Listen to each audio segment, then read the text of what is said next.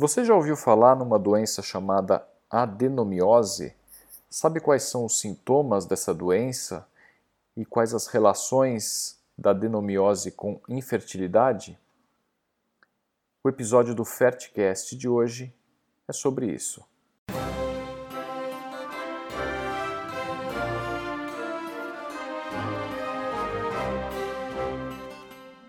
Eu estou aqui hoje com meu amigo Pedro Peregrino, sócio da Clínica Vivente, para falar desse importante tema.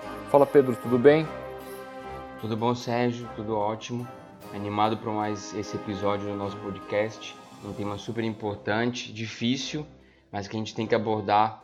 Eu acho que muita gente já ouviu falar ou às vezes não sabe qual é a relação da adenomiose com a infertilidade, mas é uma relação super importante e tem algumas coisas que a gente como especialista pode fazer para tentar ajudar essas, essas mulheres.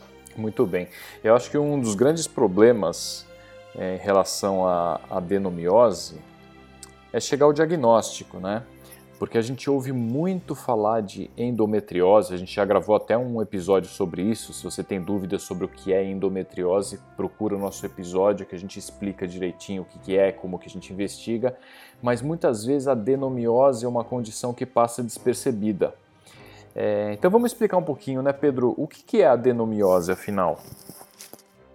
Pois é, a adenomiose muita gente chama de é, pode ser um tipo de um tipo de, de, de, endometriose, mas nada mais é do que focos de tecido de endométrio, quer dizer, a parte de dentro do útero, a camada interna do útero, que acontece na musculatura. Então são focos de endométrio na musculatura do útero, no miométrio, né, que é a camada muscular do útero. Esses focos eles podem ser de, é, acontecer de forma difusa, né? existem vários graus de adenomiose, então pode ser difuso, ter vários focos, ou pode, eles podem ser focais, podem ser de forma mais amena, mais leve e ter pequenos pontos de adenomiose é, na musculatura do útero. E assim, é, a primeira, a primeira, a primeira é, coisa, né, a primeira, primeira ponto importante é a gente saber o que, que é, né? É, e o que, que ele pode causar, Sérgio?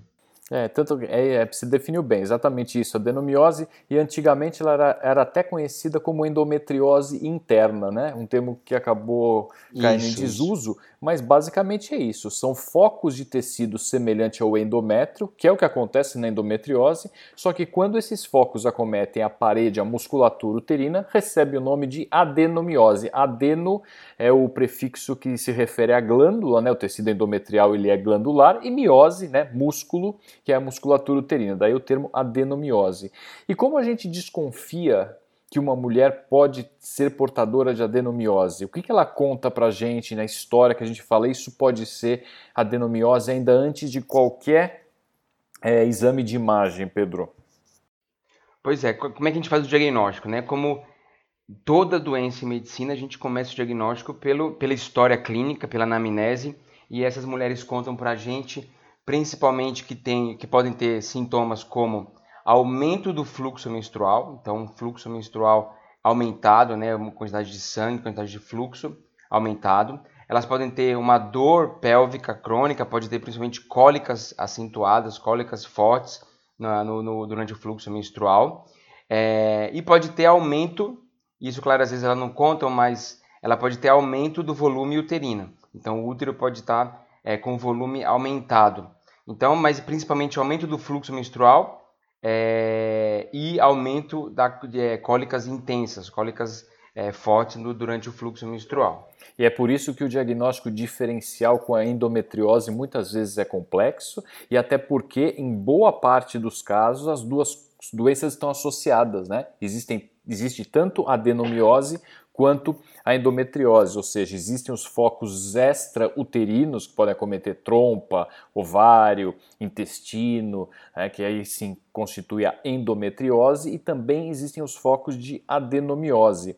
Mas é isso na história, né? O que chama muito atenção para a gente é a queixa da cólica e principalmente algo que a gente não vê tanto quando é uma endometriose isolada, mas quando existe adenomiose, a gente vê que é o aumento do fluxo menstrual. O aumento do fluxo menstrual, em geral, ele sugere alguma doença, alguma afecção uterina. E as mais comuns, né, a mais comum disparado, eh, são os miomas uterinos, né? A gente já conversou também sobre eles. e adenomiose, então essa outra entidade aí que pode acometer o útero levando aumento do fluxo menstrual. E aí a gente suspeita isso na história, né? É, e a gente, né, Pedro, trabalhando com infertilidade, a gente tem essa noção que a adenomiose pode estar associada à infertilidade, porque antigamente o conceito mais antigo é que a adenomiose era uma doença de multíparas, de mulheres que já tinham tido vários partos, né? Pela pelas várias é, implantações da placenta, eventualmente abortamentos, curetagens. Muitas vezes a adenomiose era um diagnóstico que vinha em peça anatomopatológica de paciente que fazia esterectomia, eventualmente já com a prole constituída, depois aí começava na, na faixa dos 40 anos, né? A adenomiose ela incide principalmente na faixa etária entre os 30 e 40 e mais ainda de, entre os 40 e 50. Então era muito comum antigamente mulheres depois de 40 anos que já tinham a prole constituída, tinham tido eventualmente já três filhos, terem muita cólica, muito sangramento acabarem em esterectomia e o diagnóstico de adenomiose vir do estudo anatomopatológico da peça, anatomopatológico do útero. Né? E a gente sabe que a adenomiose Hoje, com métodos mais avançados de diagnóstico, né, os exames de imagem, a gente vai falar sobre eles, a gente sabe que a adenomiose pode ocorrer em pacientes que nunca engravidaram, nas chamadas nuligestas, e pode estar implicada no, no próprio quadro de infertilidade. Né? Mas então, voltando aí o que eu estava perguntando, quando eu acabei me alongando um pouco. É, a gente suspeitou então, a paciente contou que tem cólica, ela tem fertilidade, ela tem cólica, ela tem aumento do fluxo menstrual, a gente sempre pensa em endometriose também. E aí, como que a gente chega a esse diagnóstico? É, a gente pode, a gente pode é, haver uma suspeita, pode haver alguns focos de endometriose no primeiro exame de ultrassom, no ultrassom pélvico transvaginal, que geralmente a gente faz, ou que o ginecologista geral pede para é, a paciente fazer. E na, no próprio ultrassom já, pode, já podem ser vistos alguns focos, ou se for é, adenomiose de, de forma difusa, pode ver no próprio ultrassom alterações, né, pontinhos lá esbranquiçados na camada muscular do útero. Além disso, é, pode ter, na hora que é, é, o, o, radiologista mede né, o útero, ele pode estar tá com volume aumentado, né? Quando a gente, a gente tem um termo que a gente usa na ginecologia, que é aquele útero mais bojudo, né? É, um útero mais gordinho, assim, então tem um volume aumentado. Mas o, o, o exame de imagem que faz o diagnóstico, o padrão ouro para ver adenomiose, sem dúvida nenhuma, é a ressonância magnética de pelve, em que é, sim a gente consegue fechar o diagnóstico é, juntando a história clínica, o exame físico e o exame de ressonância, a gente fecha o diagnóstico de adenomiose. Dá para ver os focos e aí dá para ver se é, o acometimento da adenomiose, né, se o grau da adenomiose é, é, avançado, se o útero tem mais de 50% às vezes de focos de adenomiose, ou se são focos mais é, é, pequenos ou é, adenomiose de forma focal, um ou outro ponto é, é, na, na exame de imagem. E falando uma coisa só que você comentou, é importante a gente dizer que a grande, grande maioria não, mas grande parte é, é, das pacientes com adenomiose é assintomática, elas não sentem nada. E às vezes a gente descobre exatamente quando a gente está investigando infertilidade. Né? A gente começa é, a tirar a história e vai fazer o primeiro ultrassom, a gente pode suspeitar no ultrassom que ela pode ter adenomiose. É, e aí no, no exame de ressonância a gente pode fechar esse diagnóstico, ou às vezes a paciente conta para a gente, por exemplo, que ela tem abortamento de repetição. Isso é um diagnóstico que a gente tem que suspeitar quando as mulheres se queixam ou contam para a gente que elas têm dois ou mais, ou três ou mais eventos de abortamento. É um diagnóstico que a gente tem que suspeitar. E por que que acontece isso, Sérgio? Por que, que as mulheres abortam? É, a gente vai falar um pouquinho sobre os possíveis mecanismos da adenomiose. Eu só queria frisar alguns outros detalhes que a gente pode ver no ultrassom. E é super importante essa avaliação do ultrassom ainda antes da ressonância, porque a ressonância, claro, você falou, ela dá uma imagem mais detalhada, mas o ultrassom consegue mostrar alguns algumas alterações bem típicas. É, curiosamente, essa semana eu atendi uma paciente que veio com um suposto diagnóstico de endometriose, um médico tinha indicado para ela tratamento cirúrgico e já pela história ela tinha realmente, isso que você falou, ela tinha dor pélvica crônica, ela tinha muita cólica menstrual, cólica menstrual incapacitante, é, aumento do fluxo também Quando eu fui fazer ultrassom, é, você falou desse útero mais gordinho, né? Esse útero, um aumento globoso do útero. E não só isso, que a gente vê muitas vezes na adenomiose é a chamada assimetria das paredes. O que significa isso? Uma é mais espessa que a outra. Se não tiver nenhum nódulo, não tiver um mioma que justifique né, essa alteração aí anatômica, a adenomiose ela costuma causar essa assimetria. Você vê, por exemplo, a parede anterior mais fininha e a posterior muito mais espessa. Às vezes ela é três vezes mais espessa e no que a gente chama de ecotextura, ou seja, o aspecto ultrassom, ela costuma ser heterogênea, pode ter áreas mais esbranquiçadas e pode ter também pequenos cistinhos, né, que aparecem como bolinhas pretas ali na, no meio de, a gente fala que são cistos, pequenos cistos de permeio ali na musculatura uterina, que são justamente os cistos do tecido glandular que está ali. E ainda um terceiro achado ultrassonográfico é que muitas vezes a gente tem dificuldade de, de delimitar o endométrio e o miométrio, ou seja, a linha que separa o endométrio do miométrio, a gente chama isso de zona juncional, ela fica apagada, ela fica difusa, fica difícil a gente estabelecer onde está esse limite, até porque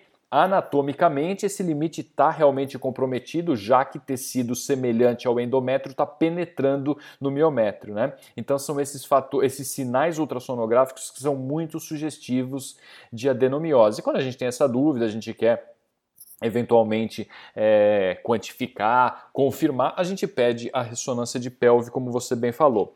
E você começou falando pelo abortamento, né? A gente vai ver que não é só a questão do abortamento, mas é uma infertilidade de uma forma mais ampla.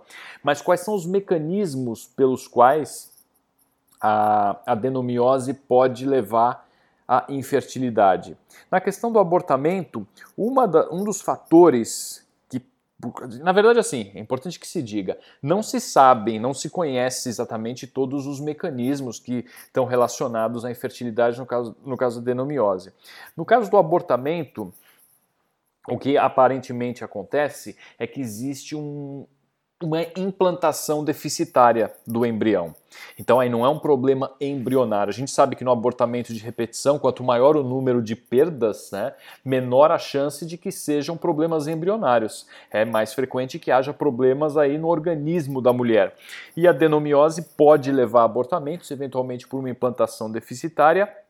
É, não só pela questão anatômica ali de um, de um endométrio comprometido, porque sem endométrio a gente sabe também que a parte hormonal dele está alterada. Existem estudos que mostram que a produção de estrogênio, por exemplo, é aumentada nesse endométrio. Existe aumento daquela enzima chamada aromatase que produz estrogênio a partir de androgênio no ovário, é, mulheres com adenomiose têm uma expressão endometrial de aromatase, então talvez o nível, tem alguns estudos que mostram que o nível de estrogênio no sangue menstrual é aumentado dessas mulheres, no sangue mesmo da menstruação.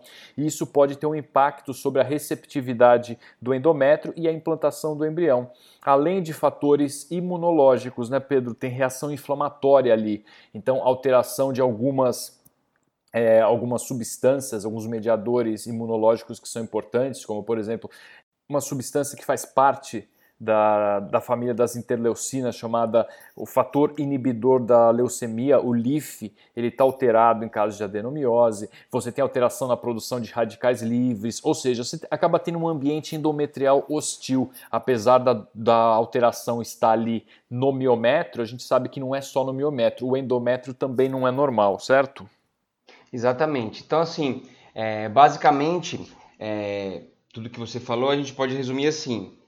É, acontece duas, dois mecanismos, na verdade, que a falha de implantação e pode aumentar a chance de abortamento. Então, uma é essa receptividade endometrial que está alterada, alterações em todos esses fatores que você falou e em outros que a gente não conhece, né? Existe um monte de estudo ainda é, para descobrir quais são esses mecanismos que são alterados, é, é porque só para que vocês entendam, o embrião ele se interage com o endométrio e existe algumas proteínas, algumas reações que devem acontecer para essa interação ser perfeita, ou ser uma interação que vai fazer com que essa gravidez vá é, que, ela, que ela evolua. Então, na endometriose existe essa alteração de receptividade, isso é uma coisa.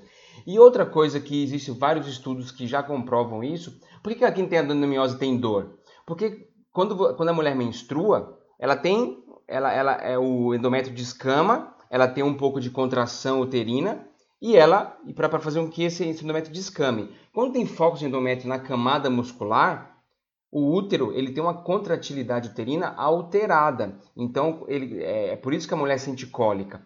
E durante a implantação do embrião, a gente sabe que ao longo do ciclo menstrual, na verdade, a contratilidade uterina ela é diferente em cada uma das fases do ciclo menstrual. E durante a janela de implantação, essa, esse grau de contratilidade ele tem que ser mínimo. A gente não sabe os valores exatamente é, em relação a isso. Tem alguns tipos de ressonância, alguns tipos de exame que podem medir isso aí. Mas a gente sabe que a adenomiose ele altera a contratilidade uterina durante a janela de implantação e isso pode fazer com que a mulher tenha é, abortamentos ou que tenha falha de implantação por conta desses mecanismos. É, o Sérgio falou bem que a gente não sabe né, quais são todos esses mecanismos, isso é, existem alguns estudos, mas a gente não sabe qual, exatamente quais são todos, mas a gente sabe que isso pode é, acontecer. E aí, o que, que, a gente faz, né, Sérgio? A gente vai, foi, examinou a, a, mulher, ela tem algum histórico ou não, faz o diagnóstico de adenomiose, e aí? E aí a gente indica, por exemplo, um tratamento de fixação in vitro para ela, e aí, quais são os cuidados que a gente tem que ter é, durante o tratamento de fixação in vitro para que ela aumente a chance dessa implantação, aumente a, a, taxa de gravidez, a taxa de sucesso em mulheres que têm esse tipo de diagnóstico? É, pois é. Essa é uma boa pergunta, né? E, e a resposta dessa pergunta ela é muito delicada. Por quê?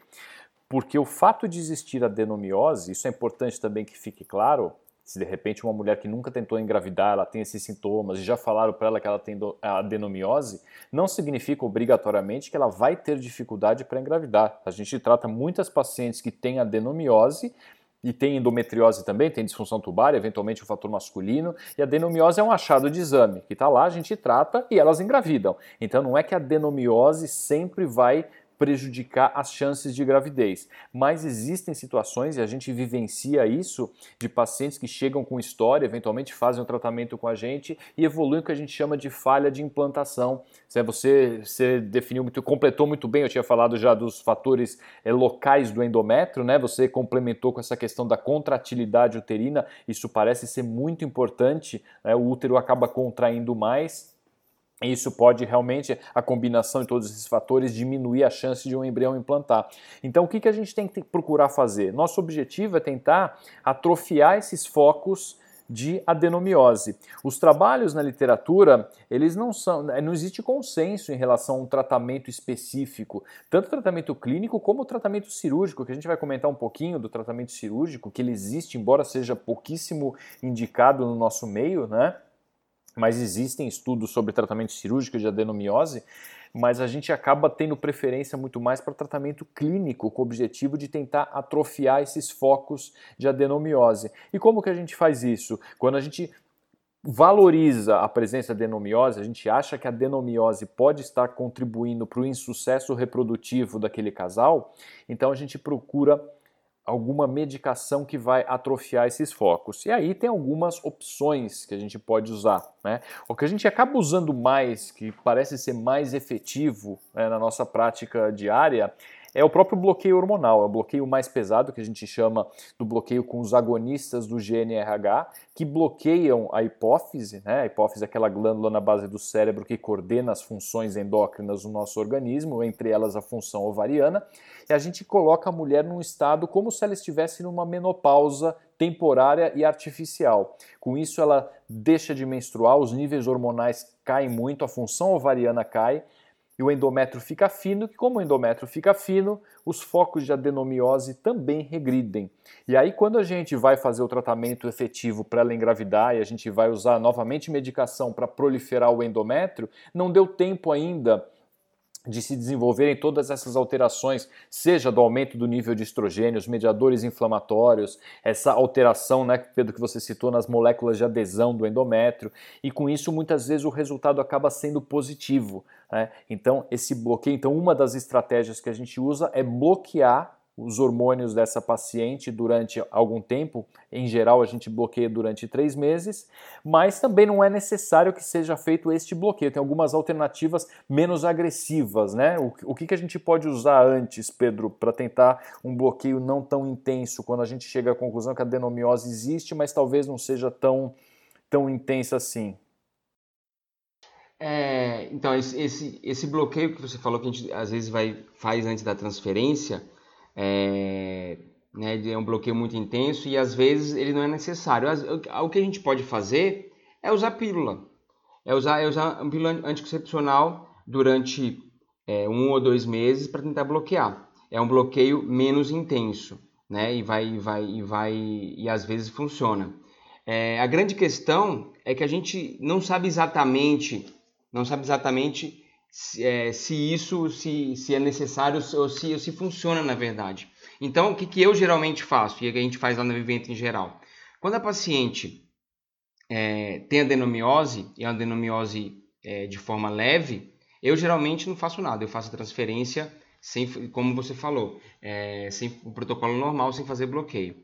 Agora, quando é uma endometriose um pouco mais é, grave, o útero é, aumento de tamanho e, e aquela adenomiose de forma difusa, ou ela tem uma adenomiose um pouco mais leve, mas ela tem uma história de abortamento, uma história de falar de implantação, aí eu, eu, na minha opinião, eu prefiro, eu prefiro eu prefiro fazer esse bloqueio de três meses, porque eu acho que daí os resultados, a gente tá, estava comentando hoje lá na clínica, os resultados devem ser melhores. Mas a outra opção na minha opinião, é você que pode usar pílula, na verdade. Pode usar é, pode usar pílula, alguns tipos também de progesterona com bastante ação antiestrogênica, né? Existe, por exemplo, o Genogest, né, que é um progestágeno também que tem uma ação que consegue atrofiar focos, né, de tanto de endometriose como de adenomiose, focos de endométrio ectópico de uma forma geral, é que também pode ser usado por alguns meses antes do tratamento. A gente tem realmente essa sensação de que o, o bloqueio com análogo do GNRH ele é mais eficaz, é, sem dúvida ele é mais agressivo, mas às vezes também pacientes que sentem muitos efeitos colaterais, a gente pode é, fazer um bloqueio um pouquinho menos intenso, né? É, esse bloqueio pode até ser feito quando a gente está falando de pacientes, na realidade, que querem estão tentando engravidar, têm infertilidade associada, mas mulheres que eventualmente têm adenomiose e não estão tentando engravidar, não querem engravidar, a gente pode até lançar mão do DIU de progesterona, né? Você faz com que exista uma inibição local ali, uma ação de progesterona local, que acaba também bloqueando, inibindo os focos de uma certa forma e melhorando muitos sintomas, né, Pedro? É importante a gente citar isso também, o tratamento possível para aquelas que não estão tentando engravidar. É, eu ia falar isso no começo, a gente acabou abordando agora, é, só para vocês saberem quais são os tratamentos de endometriose, é, mesmo para os pacientes que não têm infertilidade. Então a gente pode lançar a mão dos tratamentos clínicos, como o Sérgio falou, é, pílulas anticoncepcionais, bloque... É, pílulas, é, é, é, pílulas só à base de progesterona, o DIU medicado com progesterona, que é o caso do Mirena, do Calina, esses, esses DIUs medicados que a gente chama. Agora, aquela paciente que é muito sintomática, tem aumento de volume do útero importante e que já tem a prole constituída, o tratamento que a gente chama que é definitivo e padrão ouro é retirada do útero. Né? A gente sabe que o útero, não dos ovários, tá? Muito importante falar isso. Do útero. O útero só serve para engravidar. Então, se a mulher já tem a prole constituída, tem os seus 42, 43 anos, é muito sintomática e ela tem adenomiose de forma importante, o tratamento ideal para essa mulher é a retirada do útero. E até porque, né, ela vai resolver o problema. Existe a questão dos sintomas, qualidade de vida, eventualmente esse aumento de sangramento exatamente, leva ao quadro exatamente. de anemia crônica, enfim. Ela não ganha nada em manter no útero com uma adenomiose grave com muitos sintomas, né? Então a esterectomia acaba sendo uma alternativa. E existe ainda, Pedro, acho que só para a gente concluir, é, existem os tratamentos conservadores, tratamentos cirúrgicos conservadores, é, que eles acabam sendo reservados mais para situações de falha de tratamento clínico ou quando você tem um foco de adenomiose muito localizado, né, uma adenomiose focal, existem os chamados adenomiomas, são nódulos mesmo, que às vezes até confundem com mioma, mas eles são nódulos amolecidos e eventualmente a retirada desses desses nódulos pode aumentar a chance de gravidez. Alguns trabalhos mostram isso. Mas, em geral, a gente não costuma indicar tratamento cirúrgico. O tratamento cirúrgico precisa ser uma equipe muito especializada, com muita experiência nesse tipo de cirurgia. E a gente sabe que no nosso meio isso não é frequente. A gente não vê cirurgias para adenomiose sendo tão indicadas. E além do que, para a mulher que quer engravidar, a gente sempre tem essa preocupação, né, Pedro? Assim como com o mioma, quando tem indicação de tirar o mioma, com as cicatrizes uterinas e os riscos obstétricos depois, um risco de rotura uterina. Então, assim, eu não me lembro ao longo de, de 20 anos trabalhando com reprodução, de ter indicado um tratamento cirúrgico para adenomiose exclusivo. Né? Quando existia mioma associado à endometriose, sim, mas só para adenomiose, não. Mas é importante a gente citar que sim, que é descrito, existe tratamento cirúrgico conservador que não seja a esterectomia para adenomiose, certo? É, é uma cirurgia relativamente nova, né? É uma cirurgia que vem ganhando espaço, mas para casos bem específicos, como você bem falou, é uma cirurgia que vai deixar uma cicatriz uterina importante. A gente tem que pesar muito se essa paciente vai querer engravidar ou não, né? É, porque pode alterar mais ainda a qualidade do endométrio, gente, dependendo do tamanho do adenomioma que você falou. E, e basicamente são para casos bem específicos, por exemplo, quando é, a, a, técnica cirúrgica vai ser muito difícil, ou é um foco só de adenomioma é, que é bem delimitado. Então, são, são, é, é, uma indicação, é uma indicação de tratamento bem específico. Né? Então, eu acho que a gente abordou aqui é, de forma acho que bem completa a, a relação da, de adenomiose com a infertilidade, o que, quais são é, as armas terapêuticas que a gente pode ter. É, lembrar muito que, assim como a endometriose, quem tem adenomiose pode sim engravidar naturalmente, não significa que vai ter infertilidade. E mesmo quem tem infertilidade, não significa que vai ter que fazer esses bloqueios que a gente falou, ou se vai ter que fazer fechamento in vitro. Né? A, a avaliação do casal infértil, da mulher que tem infertilidade, ela tem que ser completa e a estratégia terapêutica que a gente indica é baseada em toda essa avaliação. Né? Porque às vezes as mulheres ficam desesperadas, ah, eu tenho adenomiose e agora não vou engravidar nunca. Isso não é verdade, isso não é verdade. Já cansei de ver mulher tanto com endometriose quanto com adenomiose engravidar de forma natural ou não precisar de fertilização in vitro para engravidar. Muito bem, é, acho que você falou tudo, né? Concluiu bem toda essa nossa discussão. Acho que foi muito boa essa discussão. A gente definiu então o que é adenomiose, é, os sintomas, como que a gente faz o diagnóstico e as principais abordagens terapêuticas, né? as principais abordagens de tratamento para melhorar não só sintomas, né? a qualidade de vida, mas também o prognóstico reprodutivo. Tá certo? Então é isso. É, isso é mais um episódio concluído, né, Pedro? É, Para quem está ouvindo, quem chegou até aqui, se tiver alguma dúvida em relação à adenomiose, endometriose ou qualquer outro assunto relacionado à reprodução humana, pode escrever para a gente. Nosso e-mail é médicos@viventre.com.br.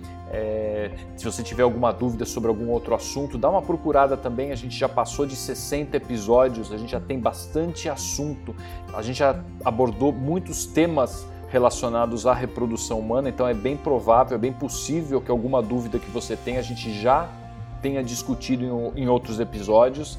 Se você estiver acompanhando, estiver gostando do Fertcast, é, encaminha sugestão para algum, algum, conhecido, alguma conhecida que você acha que pode gostar. Né? Ajudar a divulgar, sempre é importante divulgar informação.